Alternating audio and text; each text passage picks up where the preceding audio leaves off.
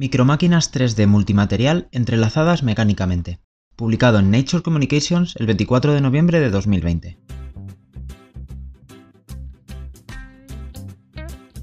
Resultados. Fabricación de estructuras entrelazadas. La figura 1A ilustra esquemáticamente el procedimiento de fabricación de estructuras entrelazadas con materiales distintos. Se pueden distinguir dos tipos diferentes de vías, la vía que llega al sustrato conductor, canal helicoidal de la figura 1A, puede rellenarse con un material chapado, por ejemplo, hierro magnético en este trabajo, ya que permite un contacto directo entre un electrolito y el sustrato conductor. El canal aislado eléctricamente se utiliza para el moldeo de otros materiales, como los polímeros. Si los canales están entrelazados, las estructuras metálicas y orgánicas resultantes también lo están. La figura 1b muestra un prototipo de estructura metal orgánica entrelazada, que consiste en una jaula de un metal electrodepositado y una arquitectura polimérica compleja moldeada. Aquí nos centramos en dos formas primitivas comúnmente utilizadas en microrobótica, las jaulas metálicas y las hélices, entrelazadas mecánicamente por una barra polimérica o un anillo. Al utilizar esta estrategia, la jaula totalmente metálica es libre de girar a su alrededor. Sin embargo, cuando su eje de rotación intercepta el plano de la barra, la estructura se ve obligada a girar, lo que da lugar a un movimiento que viene determinado por la estructura conectada al anillo, pero también por el número de barras, sus formas y su orientación. Cuando el elemento interior no intercepta la barra conectada a su respectivo anillo, la contribución a la locomoción neta del conjunto sería escasa o nula. En la figura 2A se muestran imágenes de microscopía electrónica de barrido SEM de diferentes geometrías fabricadas. Estas estructuras ilustran claramente que se puede fabricar formas 3D totalmente independientes compuestas por diferentes materiales. En particular, las restricciones, es decir, la longitud de la trayectoria de los filamentos paralelos debe coincidir, asociadas a la pieza electrodepositada, no influyen en la geometría que se genera mediante el moldeo de polímeros. Como se muestra en la misma figura, las geometrías poliméricas pueden diseñarse independientemente del elemento magnético porque no influyen en la etapa de electrodeposición. A pesar de las ventajas de las estructuras de hierro totalmente metálicas, como la biocompatibilidad y la mejora del rendimiento magnético, su uso para funcionalidades avanzadas se ve obstaculizado por la naturaleza rígida. En la figura 2b mostramos que las capacidades de moldeo de microestructuras 3D fabricadas con polímeros con memoria de forma, elastómeros altamente flexibles basados en silicio y gelatina pura pueden combinarse con las ventajas de las estructuras totalmente metálicas. A diferencia de otras técnicas, nuestro método no plantea grandes limitaciones en la selección de materiales. Por esta razón, la gelatina pura puede cargarse con rodamina B, una molécula farmacológica modelo, y entrelazarse con una jaula de hierro totalmente metálica sin ninguna modificación en los parámetros de proceso. Una capacidad adicional que permite el enfoque introducido en este trabajo es la posibilidad de controlar la agregación de partículas de tamaño micro, sin afectar a su movilidad general. Los recientes avances en el control magnético del comportamiento colectivo de las partículas pequeñas han puesto de manifiesto sus perspectivas para las aplicaciones biomédicas.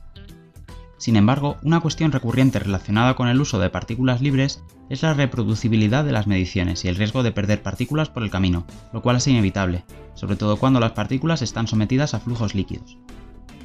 Al mismo tiempo, es importante destacar que restringir físicamente el movimiento de las partículas individuales incrustándolas en polímeros, por ejemplo, puede eliminar las ventajas asociadas al uso de enjambres de partículas. Por ejemplo, la vorticidad local generada en el movimiento colectivo de las micropartículas magnéticas podría ayudarlas a superar los flujos de líquido. Además, la forma de los enjambres de partículas puede adaptarse fácilmente para superar varios obstáculos, lo que les permite desplazarse hacia lugares de difícil acceso y reorganizarse fácilmente para ejecutar otra tarea. En la figura 2C se presentan estructuras conectadas por enlaces poliméricos altamente flexibles. Esta estrategia no limita el movimiento individual de las partículas, en consecuencia, se pueden resolver algunas deficiencias asociadas al uso de enjambres sin comprometer sus ventajas. Además, la posibilidad de ajustar fácilmente la configuración inicial de los enlaces poliméricos y la densidad de los elementos magnéticos puede añadir una variable para controlar el comportamiento colectivo de las micropartículas magnéticas. En aplicaciones en las que es deseable la formación de enjambres de partículas, esta estrategia podría evitar el desprendimiento y la proliferación no deseados de las partículas en zonas no seleccionadas. Paralelamente, los enlaces poliméricos pueden permitir nuevas estrategias para ejecutar tareas específicas. Por ejemplo, se puede ajustar la adhesividad del polímero para que el enjambre se adhiera a las paredes. Micromáquinas mecánicas entrelazadas con control de flotabilidad. Una desventaja de las micromáquinas totalmente metálicas es que su peso provoca una interacción inevitable con los sustratos sólidos, lo que induce a la deriva del movimiento. Dado que nuestros métodos son compatibles con una amplia variedad de polímeros, demostramos que es posible combinar metales con polímeros hidrofóbicos. Como resultado, se puede evitar la deriva no deseada forzando a la estructura a flotar. En la figura 3A introducimos la posibilidad de alterar el comportamiento de las estructuras totalmente metálicas en el fluido mediante la colocación de un armazón polimérico alrededor de su eje largo, similar a un bote de goma. Mostramos que el uso de un marco hidrofóbico como el PDMS no daría lugar a un cambio en la flotabilidad. En consecuencia, el comportamiento de un sistema de hierro PDMS en agua destilada permanece prácticamente inalterado, en comparación con su homólogo totalmente metálico. Sin embargo, el uso de polímeros hidrofóbicos como el Ecoflex, un material muy utilizado en la robótica blanda, obligaría a la estructura a desplazarse hacia la interfaz agua-aire y por tanto a flotar. Se prepararon dos muestras diferentes, una con un marco Ecoflex hidrofóbico y otra con PDMS hidrofílico.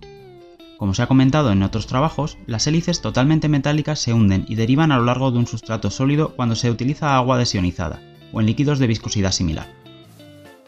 En la figura 3b se demuestra que la estructura puede efectivamente flotar y avanzar.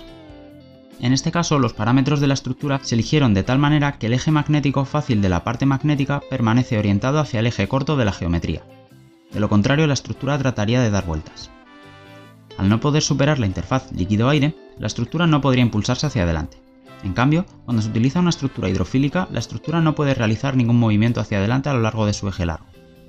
En cambio, puede rodar a lo largo de su eje corto o dar vueltas a lo largo de su eje largo, dependiendo de la configuración del campo magnético externo, como se muestra en la figura 3C.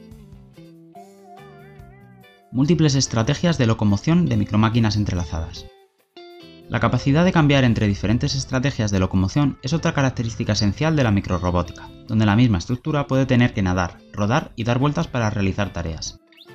Además, la capacidad de reconfigurar su forma de forma pasiva o preprogramada podría ser deseable cuando el mismo robot puede necesitar moverse a través de pasajes estrechos y restaurar su forma óptica. En la figura 4 introducimos el concepto de utilizar una estructura de jaula o helicoidal entrelazada por barras para fabricar estructuras con comportamientos predecibles que puedan ser fácilmente conmutables mediante un campo magnético externo.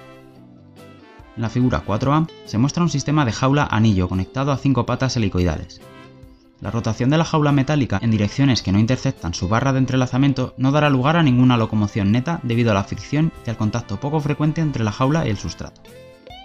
Sin embargo, cuando la jaula intercepta la barra, todo el sistema da vueltas se mueve hacia adelante como resultado. Se podrían obtener diferentes patrones cambiando el ángulo relativo entre la barra y la orientación del resto del cuerpo. También son posibles las rotaciones en el plano, que sirven para reorientar la microestructura. Por el contrario, el diseño de la figura 4B muestra que es posible superar la fricción en el plano reduciendo el número de contactos no magnéticos y aumentando el número de elementos de actuación, es decir, jaulas. Ajustando adecuadamente el ángulo relativo de la barra, se favorece el giro alrededor del eje corto de la estructura en comparación con el giro a lo largo de su eje largo. En términos de facilidad de fabricación, esta estrategia representa ventajas definitivas sobre otras tecnologías bien establecidas, como los Rodbots utilizados anteriormente en nuestro grupo. Además, presenta un modo de locomoción adicional, que es la capacidad de realizar movimientos hacia adelante a lo largo del eje largo de la estructura. Los vídeos suplementarios 5 y 6 muestran la locomoción hacia adelante y hacia atrás de las estructuras a varias frecuencias. En la información complementaria se puede encontrar un análisis del movimiento en función de la frecuencia, que pone de manifiesto la reproducibilidad del esquema de fabricación.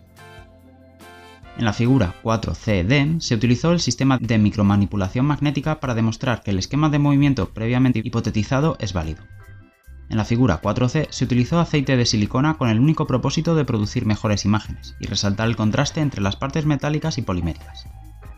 Como se mencionó anteriormente, cuando la jaula intercepta la barra a través de la rotación del plano, la estructura puede girar, pero sin ninguna locomoción neta resultante. Sin embargo, cuando la jaula intercepta la barra a través de una rotación fuera del plano, la estructura dará vueltas, desplazándose así hacia adelante. En la figura 4D destacamos la capacidad de los robots rodantes para evitar eficazmente los obstáculos rodando hacia adelante y girando alrededor de su eje fuera del plano.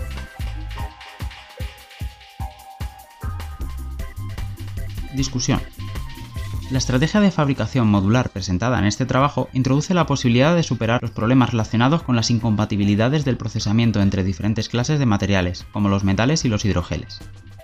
Demostramos que al entrelazar mecánicamente los multimateriales en 3D es posible incorporar funcionalidades avanzadas en los microrobots sin necesidad de comprometer factores como la capacidad de respuesta magnética mejorada, la biocompatibilidad y la capacidad de carga de fármacos. A través de estos ejemplos exploramos y demostramos varias ventajas de los objetos multimateriales entrelazados mecánicamente.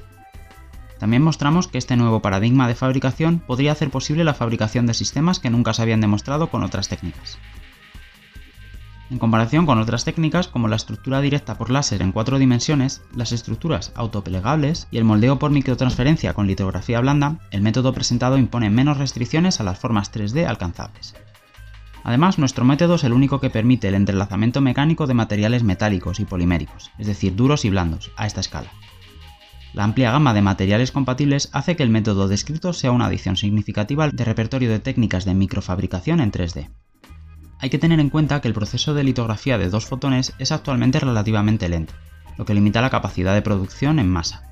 Sin embargo, los recientes avances, incluido el desarrollo de sistemas de proyección de femtosegundos, probablemente harán de la litografía de dos fotones un proceso mucho más rápido en el futuro.